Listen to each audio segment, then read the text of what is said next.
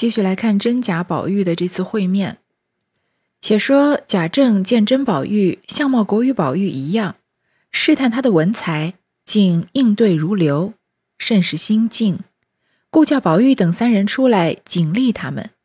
再者，到底叫宝玉来比一比。宝玉听命，穿了素服，带了兄弟侄儿出来，见了甄宝玉，竟是旧相识一般。那甄宝玉也像哪里见过的，两人行了礼，然后贾环、贾兰相见。本来贾政席地而坐，要让甄宝玉在椅子上坐。甄宝玉因是晚辈，不敢上坐，就在地下铺了褥子坐下。如今宝玉等出来，又不能同贾政一处坐着，为甄宝玉又是晚一辈，又不好叫宝玉等站着。贾政知是不便。站着又说了几句话，叫人摆饭，说：“我失陪，叫小儿陪着，大家说说话，好叫他们领领大轿。”甄宝玉训谢道：“老伯大人请便，侄儿正欲领师兄们的轿呢。”贾政回复了几句，便往内书房去。那甄宝玉反要送出来，贾政拦住。宝玉等先抢了一步出了书房门槛，站立着看贾政进去，然后进来让甄宝玉坐下，彼此套叙了一回，诸如九目结想的话也不必细数。且说贾宝玉见了甄宝玉，想到梦中之景，并且素知甄宝玉为人必是和他同心，以为得了知己，因初次见面不便造次。且又贾环、贾兰在座，只有极力夸赞说：“久仰芳名，无由轻质。今日见面，真是谪仙一流的人物。”那甄宝玉素来也知贾宝玉的为人，今日一见，果然不差。只是可与我共学，不可与你世道。他既和我同名同貌，也是三生石上的旧精魂了。既我略知了些道理。怎么不和他讲讲？但是初见尚不知他的心与我同不同，只好缓缓的来。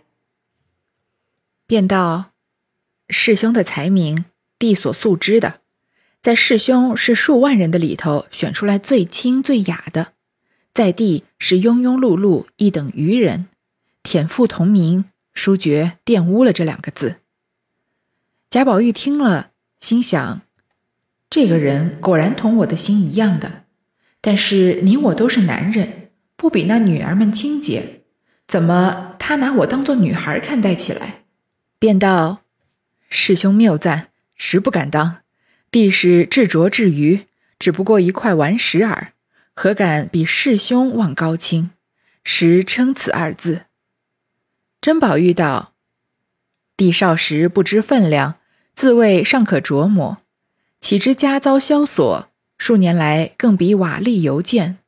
虽不敢说历尽甘苦，然世道人情略略的领悟了好些。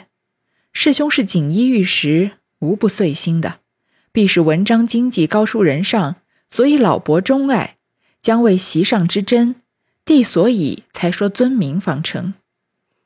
贾宝玉听这话头，又进了陆度的旧套，想话回答。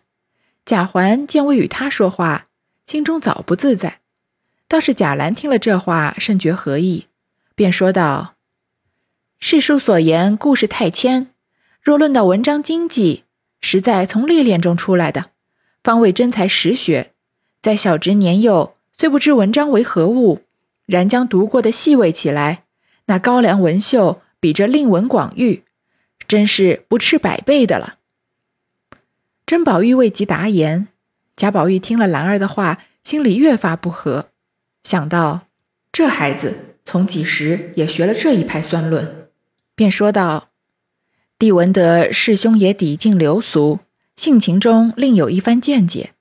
今日弟幸会知范，想欲领教一番超凡入圣的道理，从此可以洗净俗常，重开眼界，不亦视弟为蠢物。”所以将世禄的话来酬应。甄宝玉听说，心里晓得，他知道我少年的性情，所以以我为假。我索性把话说明，或者与我做个知心朋友也是好的。”便说道：“师兄高论，故事真切。但弟稍时也曾深悟那些旧套陈言，只是一年长似一年，家君治事在家，懒于酬应，委地接待。后来见过那些大人先生，竟都是显清扬明的人，便是著书立说，无非言忠言孝，自有一番立德立言的事业，方不枉生在圣明之时，也不致负了父亲师长养育教诲之恩。”所以，把少时那一派迂想痴情渐渐地淘汰了些。如今尚欲访师密友，教导愚蒙，幸会师兄，定当有以教我。适才所言，并非虚意。贾宝玉愈听愈不耐烦，又不好冷淡，只得将言语支吾。信息里头传出话来说：“若是外头爷们吃了饭，请甄少爷里头去坐呢。”宝玉听了。趁势便邀甄宝玉进去。上一回不是说了吗？就是甄宝玉这种活在幻想中的人，是不应该把他写到现实之中来的。况且这边还有荒谬之处，就是他们居然知道自己本身是顽石。我的见解就是，尘世中的人不会知道他们的前世的事情，不然也不会有这些纠葛和痛苦了。所以以顽石自称什么三生石上旧精魂啊。如果是从旁白的角度来写，完全没有问题。但是如果是宝玉自己在想的话，那就很大的问题。但是呢，我在读这一段的时候，仔细想一想，我觉得他把天上的人写掉了地上，也有一个好处，就是他没有半吊子的，就嗯要写要不写的，而是他很坦诚的，这个续作者啊打开了这一扇门，就是好像人觉得他是特地要把这个天上人写到地上的。就是我们都知道，小时候的贾宝玉和甄宝玉是一体两面，非常的相似。都只喜欢和女孩子们玩，都觉得女孩清爽，男孩是浊物，都不喜欢读书、考取功名的事情，喜欢做一些在外人眼中不务正业的事。但是这个甄宝玉呢，经过这些年，可以说他成长了，也可以说他堕落了。看你从哪个角度去看，他回到了世俗之中了。也许这个续作者眼中这样才是一种真，因为他觉得正道才是真嘛，所以是要通过这个甄宝玉把这个贾宝玉引回正道来的。如果说他们两个人是一体两面的话，那这个甄宝玉开始这个安安心心的考取功名，像一个大人一样说话，也就是像宝玉眼里那个陆渡那样子的说话，就是他走上所谓正途的一些标志了。而这个时候，贾宝玉就觉得他和他聊聊不来了。明明当年梦境里见到的好像是自己一般，以为这次见面啊，两人一定会成为非常好的朋友。不要说当时和秦钟了，和秦钟还主要是这个。呃，身体上的交流，心灵上的交流少。本来以为可以和甄宝玉成为这种呃灵魂伴侣呢，至交。结果甄宝玉一开口说话，怎么是他不喜欢的那种类型了？反而跟一门心思读书的贾兰好像比较聊得来。贾宝玉就顿觉无趣起来，这个对话也变得越说越不耐烦了。幸好里面的夫人他们呢，请贾甄宝玉进去见面，把这个话题岔开了。我是可以接受这种写法的，就是我觉得想法不同是很正常的事情。如果这个人的续写和你想的不一样，那他其实没有什么好批判的，因为一千个人有一千个哈姆雷特嘛，没有人可能写的跟曹雪芹一样好了，所以每个人都按照自己的方向去写。但是如果他只是写了，但是你完全不懂他为什么会这样写，感觉很荒谬。这个续作的后四首我有很多地方都是这样子，但是这里不是。他这样写，然后你也能理解他为什么这样写，他能够自圆其说。那在我看来，就是一个合格的续写，超越原作或者与原作匹敌都不可能。但是太莫名其妙的续写，就是会让人觉得读起来非常的膈应啊。之前有人给我推荐了这个鬼游本的续写，是一百零八回的，不知道各位有没有兴趣听这个鬼游本的续写？嗯，如果有的话，我也不知道要不要讲。可能如果各位有兴趣的话，我可以花这个一集的时间说一说。就是有很多这样子的看法，认为鬼游本是把前面的很多情节续上了的，所以甚至有人认为它是真正流传的版本。我从我的方面来讲是很不能理解的。每个人阅读的品味和口味不一样，所以我也不能轻易的评判啊别人的这个看法。就我来说，他这种鬼游本的这种续上还不如没续上。我当时和一个听众在这个喜马私聊的时候，我就说。读这个鬼游本啊，用一种比较不雅的说法，就好像是在我非常非常热的时候，塞给我一个大便口味的冰淇淋，吃完之后确实是凉快了，但是也觉得很恶心。鬼游本就是从头到尾读起来就是这种很不舒服的感觉，有些情节我甚至觉得是抄袭这个高鹗版本的后四十回，比如说妙玉做法了，好像是也有钓鱼的情节吧。就是现在网络上有很多流行的这个呃视频啊，或者是音频，他们都会把这个鬼游本的结局和前面对应起来，发现哎很多地方能对得上。但是我觉得对得上，它不是续写的目的，目的还是把这个艺术作品延续嘛。你给它对上了，然后它的艺术性整个没了，那读起来根本就没有任何的意义。我不多花时间在这里说这个鬼游本了。我这里提到这个，主要是说啊，这一小段虽然写的我不同意，但是读起来没有不舒服的感觉，因为它是可以自圆其说的。因为续作者他就是这样的人，他就是一个觉得一心寻求仕途才是正道的人，才是真正应该在这个世界上发生的事情。所以他把一个在梦境里的甄宝玉带到现实中来。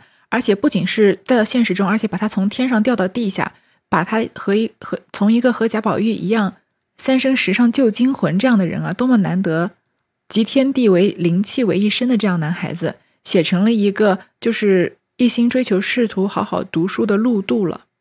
他变成这样，所以后来引导宝玉的思想也有所改变。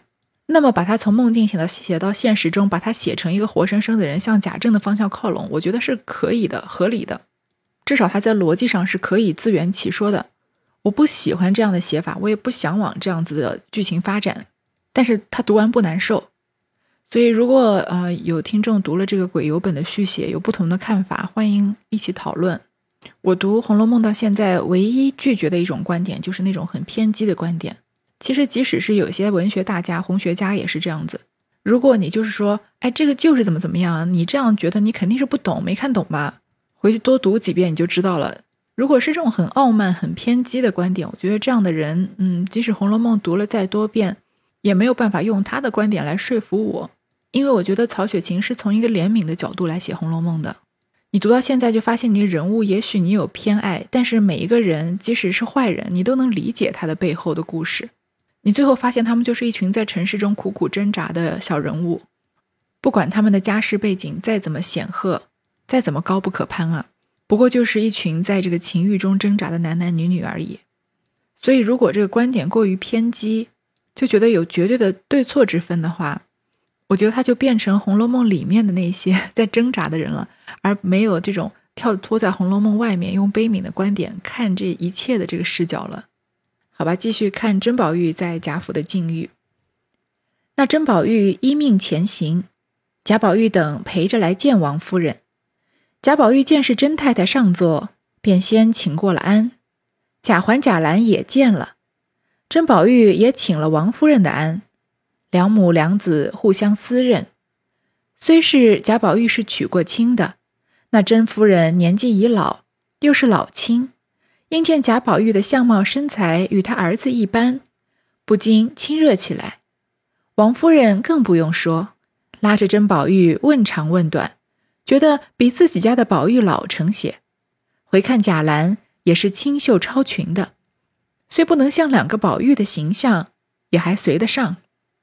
只有贾环粗夯，未免有偏爱之色。众人一见两个宝玉在这里，都来瞧看，说道：“真真奇事，名字同了也罢，怎么相貌身材都是一样的？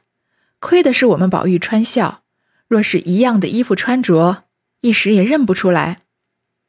内中紫娟一时痴意发作，便想起黛玉来，心里说道：“可惜林姑娘死了，若不死时，就将那甄宝玉配了她，只怕也是愿意的。”正想着，只听得甄夫人道：“前日听得我们老爷回来说，我们宝玉年纪也大了，求这里老爷留心一门亲事。”王夫人正爱甄宝玉，顺口便说道：“我也想要与令郎做法。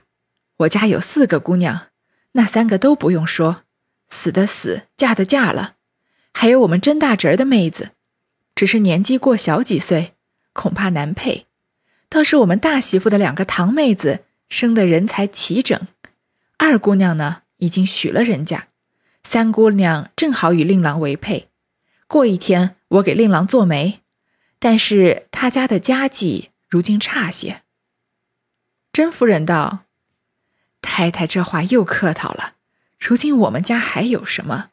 只怕人家嫌我们穷罢了。”王夫人道：“现今府上复又出了差，将来不但复旧，必是比先前更要鼎盛起来。”甄夫人笑着道：“但愿依着太太的话更好。这么着，就求太太做个宝山。”甄宝玉听他们说起亲事，便告辞出来。贾宝玉等只得陪着来到书房，见贾政已在那里，复又立谈几句。听见甄家的人来问贾宝玉道：“太太要走了，请爷回去吧。”于是甄宝玉告辞出来，贾政命宝玉环栏相送，不提。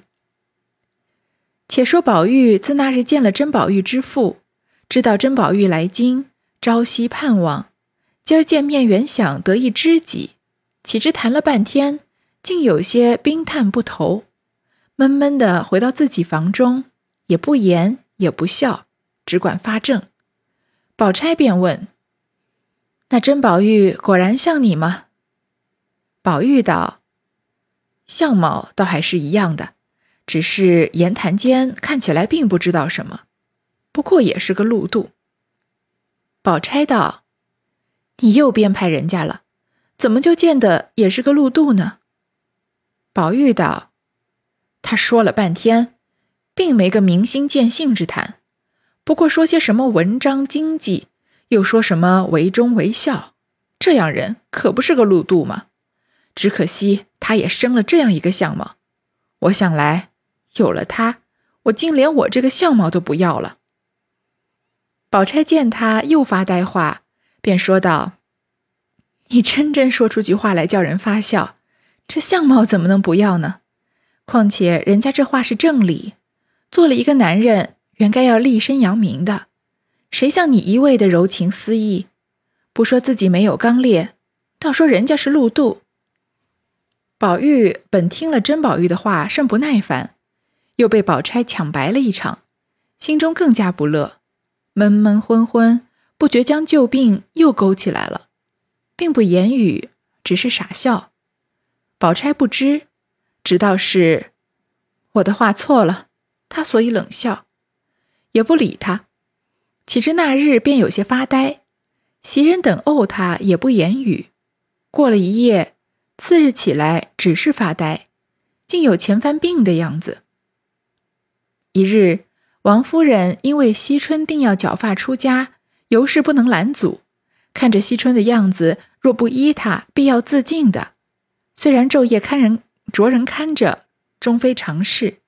便告诉了贾政，贾政叹气跺脚，只说：“东府里不知干了什么，闹到如此地位。”叫了贾蓉来说了一顿，叫他去和他母亲说，认真劝解劝解。若是必要这样，就不是我们家的姑娘了。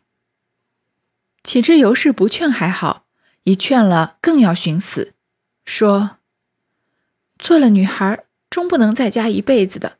若像二姐姐一样，老爷太太们倒要烦心。况且死了，如今譬如我死了似的，放我出了家，干干净净的一辈子就是疼我了。况且我又不出门，就是龙翠庵，原是咱们家的基址，我就在那里修行。我有什么，你们也照应得着。现在妙玉的当家的在那里，你们依我呢，我就算得了命了。若不依我呢，我也没法只有死就完了。我如若遂了自己的心愿，那时哥哥回来，我和他说，并不是你们逼着我的。若说我死了，未免哥哥回来，倒说你们不容我。尤氏本与惜春不和，听他的话也似乎有理，只得去回王夫人。王夫人已到宝钗那里，见宝玉神魂失所，心下着忙。便说袭人道：“你们忒不留神，二爷犯了病也不来回我。”袭人道：“二爷的病原来是常有的，一时好一时不好，天天到太太那里，人就请安去。原是好好的，今儿才发糊涂些。二奶奶正要来回太太，恐房太太说我们大惊小怪。”宝玉听见王夫人说他们，心里一时明白，恐他们受委屈，便说道：“太太放心，我没什么病，只是心里觉得有些闷闷的。”王夫人道：“你是有这病根子，早说了好，请大夫瞧瞧，吃两剂药好了不好？若再闹到头里丢了玉的时候似的，就费事儿了。”宝玉道。太太不放心，便叫个人来瞧瞧，我就吃药。王夫人便叫丫鬟传透传话出来请大夫，这一个心思都在宝玉身上，便将惜春的事忘了。迟了一回，大夫看了服药，王夫人回去，其实就是说两件事情，一个就是宝玉又发起病来，因为他本来一心盼望着见证宝玉，以为可以和他这个好好的聊天。以为是两个这个世界上最相像的人的一体两面，结果发现这个聊天竟然聊得冰炭不投，就是不可与夏虫语冰。你和夏天的虫子说冬天有多冷，他是不懂的，因为他在秋天就死了嘛。这个真假宝玉的谈话就是很不投机。回去呢，跟宝钗抱怨一通啊，说他是露肚。这里也看得出来，这个续作者非常的想要抓住前文造出的这个露肚这个词，拼命的重复啊。那又被宝钗抢白了一番，因为宝钗也是那个正仕途道上的人啊。他是写诗能写出好风凭借力，送我上青云这样的人吗？所以在宝钗那里没有得到安慰，袭人他们又不怎么理他。忽然之间啊，他的病好像又卷土重来了。另外一件事呢，就是惜春要死要活的要出家，贾政已经表明了态度，就说如果你出家就不能当贾家的女儿。惜春的意思就是说你不给我出家，我就命都不要了，还管他什么贾家的女儿呢？而且他提议就是自己在龙翠庵修行。这个龙翠庵本来就是贾家的庵庙嘛，就离大观园在大观园里面，既可以出家又可以回家。他说：“不如不然的话呢，如果你不让我出家，我寻死了。那贾珍回来还是觉得你们容不下我，因为他被流放了嘛。就贾政没有管好这个家，居然把他唯一的妹妹都给逼死了。如果贾珍回来看到惜春在出家，那惜春还活着嘛？他可以辩解，就是帮贾政说话，说他自己坚持要出家的。”但是王夫人这时候忙着给宝玉治病，所以把这个事情呢又搁置了一下。过了几天，宝玉更糊涂了，甚至于饭食不进。大家着急起来，恰又忙着托孝，家中无人，又叫了贾云来照应大夫。贾琏家下无人，请了王仁来在外帮着料理。那巧姐儿是日夜哭母，也是病了，所以荣府中又闹得人仰马翻。一日又当托孝来家，王夫人亲身又看宝玉，见宝玉人事不省，急得众人手足无措，一面哭着，一面告诉贾政说：“大夫回了，不肯下药，只好预备后事。”贾政叹气连连，只得亲自看事，见其光景果然不好，便又叫贾琏办去。贾琏不敢为傲，只得叫人料理，手头又短。正在为难，只见一个人跑进来，说：“二爷不好了，又有饥荒来了。”贾琏不知何事，这一唬非同小可，瞪着眼说道：“什么事儿？”那小厮道：“门上来了一个和尚，手里拿着二爷的这块丢的玉，说要一万赏银。”贾琏照脸啐道：“呸！我打量什么事儿，这样慌张。”前番那假的你不知道吗？就是真的。现在人要死了，要这玉做什么？小厮道：“奴才也说了，那和尚说给他银子就好了。”又听得外头嚷进来说：“这和尚撒野，各自跑进来了。”众人拦他拦不住。贾琏道：“哪有这样的怪事儿？你们还不快打出去呢！”正闹着，贾政听见了，也没了主意了。里头又哭出来说：“宝二爷不好了！”贾政一发着急，只见那和尚嚷道：“要命，拿银子来！”贾政忽然想起，头里宝玉的病是和尚治好的，这会子和尚来，或者有救星。但是这玉倘或是真，他要起银子来怎么样呢？想了一想，姑且不管他，果真人好了再说。贾政叫人去请。那和尚已经进来了，也不施礼，也不答话，便往里就跑。贾琏拉着道：“里头都是内眷，你这野东西混跑什么？”那和尚道：“迟了就不能救了。”贾政急得一面走一面乱嚷道：“里头的人不要哭了，和尚进来了。”王夫人等只顾着哭，哪里理会？贾琏走进来又嚷。王夫人等回过头来，见一个长大的和尚，唬了一跳，躲避不及。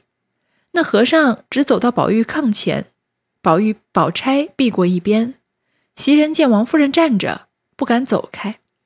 只见那和尚道：“施主们，我是送玉来的。”说着，把那块玉撤着道。快把银子拿出来，我好救他。王夫人等惊慌无措，也不择真假，便说道：“若若是救活了人，银子是有的。”那和尚笑道：“拿来。”王夫人道：“你放心，横竖折变得出来。”和尚哈哈大笑，手拿着玉，在宝玉耳边叫道：“宝玉，宝玉。”你的宝玉回来了。说了这一句，王夫人等见宝玉把眼一睁，袭人说道：“好了。”只见宝玉便问道：“在哪里呢？”那和尚把玉递给他手里，宝玉先前紧紧的攥着，后来慢慢的得过手来，放在自己眼前细细的一看，说：“哎呀，久违了。”里外众人都喜欢的念佛，连宝钗也顾不得有和尚了。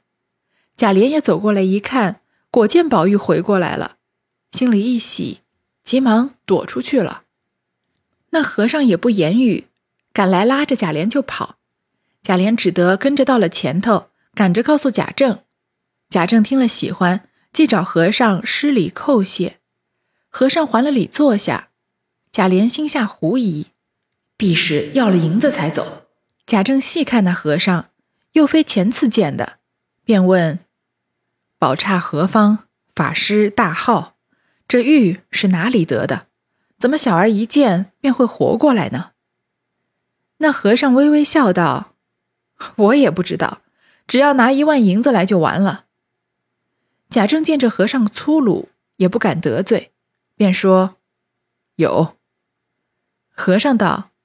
有便快拿来吧，我要走了。贾政道：“略请稍坐，待我进内瞧瞧。”和尚道：“你去，快出来才好。”贾政果然进去，也不及告诉，便走到宝玉炕前。宝玉见是父亲来，欲要爬起，因身子虚弱起不来。王夫人按着说道：“不要动。”宝玉笑着拿着玉给贾政瞧道。宝玉来了，贾政略略一看，知道此事有些根源，也不细看，便和王夫人道：“宝玉好过来了，这赏银怎么样？”王夫人道：“尽我所有的，折遍了给他就是了。”宝玉道：“只怕这和尚不是要银子的吧？”贾政点头道：“我也看来古怪。”但是他口口声声的要银子。王夫人道：“老爷出去，先款留着他再说。”贾政出来，宝玉便嚷饿了，喝了一碗粥，还说要饭。婆子们果然取了饭来，王夫人还不敢给他吃。宝玉说：“不妨的，我已经好了。”便爬着吃了一碗，渐渐的神气果然好过来了，便要坐起来。麝月上去，轻轻的扶起，因心里喜欢，忘了情，说道：“真是宝贝，才看见了一会儿就好了，亏得当初没有砸破。”宝玉听了这话，神色一变，把玉一撂，身子往后一仰，未知死活，下回分解。宝玉这里又一次的病入膏肓啊！大夫又说要准备后事了，那没有办法，贾政就找贾琏。去找人准备后事，这个时候外面有一个和尚就冲进来要帮宝玉治病，手里拿着据说是宝玉丢的那块玉。这里的一切情节呢，写的非常的白话，所以可能也没有必要再用白话重新解释一遍，太重复了。只是这个和尚不是前文出现的赖头和尚，之前有人拿假的玉来贾府，而这个假的玉没有灵性，所以宝玉一看就知道不是。而这个和尚拿的玉呢，宝玉看到就立刻知道是他真正的那块玉，所以才说了那句“久违了，好久不见了”。这个和尚呢说要玉的话呢，是要一万两赏银。贾府这个时候哪能凑出一万两来来呢？所以王夫人就准备啊变卖他所有的东西，要钱就给了钱吧。可是宝玉认为这个和尚不是单单要钱的，于是他们就决定啊把和尚再款留一会儿，看他到底要的是什么。而麝月呢看到宝玉又恢复过来啊，又看到这个玉失而复得，于是就感慨了一句啊：幸好当时没砸破。他说的就是宝玉初见黛玉的时候嘛，说。这个神仙般的妹妹也没有这个玉，我要这个老石子干嘛？说，所以说着就摘下来就要往地上砸的事情。这个时候宝玉才刚刚好，忽然之间两眼一闭，又昏死过去了。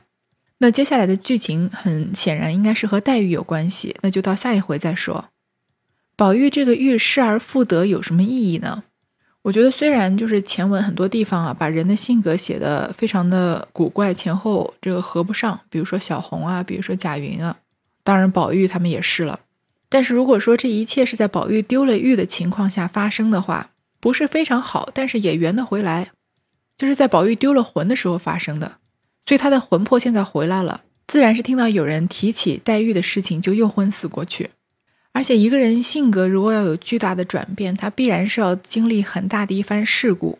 但是呢，这个续作者毕竟比例没有那么好，他没有办法把一个很大的事故把它写的起承转合非常的全面。所以，怎么样子来表达宝玉性格的转变，都觉得不太合理。但是说他丢玉呢，就是一个比较投机取巧又合理的方法。他丢失过魂魄一段时间，后来他的魂魄回来了。他的魂魄回来之后，他整个人就宛如再生一般。所以，他之前曾经留下的那些记忆、那些行为是合理的。后来那些和之前不同，甚至截然相反的行为或者想法，也变得合理起来了。这就和他写珍宝玉一样。我不喜欢，但是读了不难受。好，这就是第一百一十五回。那下一回我们就下次再说。